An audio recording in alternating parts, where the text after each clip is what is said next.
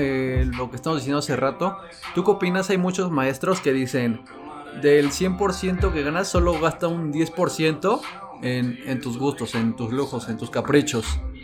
¿Tú qué opinas de eso? Mm. ¿Por qué? Porque hay otros maestros que jugando con la psicología dicen, pues si tú ganas dinero, gástalo a lo pendejo. ¿Qué pasa cuando lo gastas a lo pendejo? Tampoco me refiero a gastarlo a lo pendejo, a lo pendejo. O sea, tal vez no gastar ese 10, pero gastar un 30, yo qué sé. Mira, güey, Entonces, generas esa necesidad, dices, bueno, ya no tengo dinero, ¿qué, qué va a hacer mi cerebro? Porque yo necesito más dinero. ¿Qué voy a hacer para hacer más dinero? Hay una, una cosa que sí, o sea, si me lo dices de tajo, ¿qué sirve más?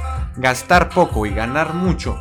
¿O, ga- o gastar mucho para que así mismo tu cerebro genere un estándar que debes de, de ganar más? Me voy más por lo segundo. ¿Por qué? Y eso te lo he experimentado mucho. Hace tiempo me, empezó a ir... Hace tiempo, ahora ya no. Después platicaré eso. Hace tiempo me empezó a ir como que un pico para arriba. Este, muy bien económicamente. Entonces lo que hacía era empezar a gastar, a gastar, a gastar, a gastar, a gastar. Decía, acostúmbrate al dinero, acostúmbrate a, gastar mucho y ganar mucho, que el dinero exista en un, constante flujo. Y te puedo decir que sí. ¿Por qué? Porque cuando empiezas a tener los lujos y los empiezas a usar diario, yendo a comer a restaurantes yendo a beber café a cafeterías em, caras a ridículos precios, eh, cuando empiezas a pagar tu transporte privado, tu Uber, eh, lo empiezas a utilizar como que si fuera pues el, transporte público, cuando empiezas a viajar más, cuando empiezas a, darte, digamos que más estatus, te, acostumbras, te acostumbras, le pierdes miedo al dinero y siempre estás buscando la manera de gastar más, de cobrar más, de tener más ingresos. Eso sí te genera una mentalidad porque te empieza a gustar lo que tienes que lo empiezas a valorar por una extraña razón. En vez de que hasta que lo pierdes, no. Ahora cuando tú cambias esa mentalidad empiezas a valorar lo que tú tienes, güey, porque te empieza a dar unas cositas sociales que te hace mimarte, güey. Digamos así, que te mimas cuando tú gastas mucho, güey. Ahora bien, en el otro punto que lo intenté, güey. Cuando empiezas a tener un flujo de ingreso del 90% y un gasto del 10%, lo que sí te cambia ahí la perspectiva, porque empiezas a cuidar el centavo, los centavitos, güey, y no la verdadera riqueza. Como empiezas a gastar poquito, te- tu cerebro se empieza a acostumbrar. Ah, pues, ¿para qué comprar eso si con esto, pues, la armo? Y empiezas a vivir como que muy reducido y supuestamente deberías estar ganando mucho. Pero a medida que tu cerebro se acostumbre, tus ingresos también se empiezan a acostumbrar y a caer poco a poco, güey.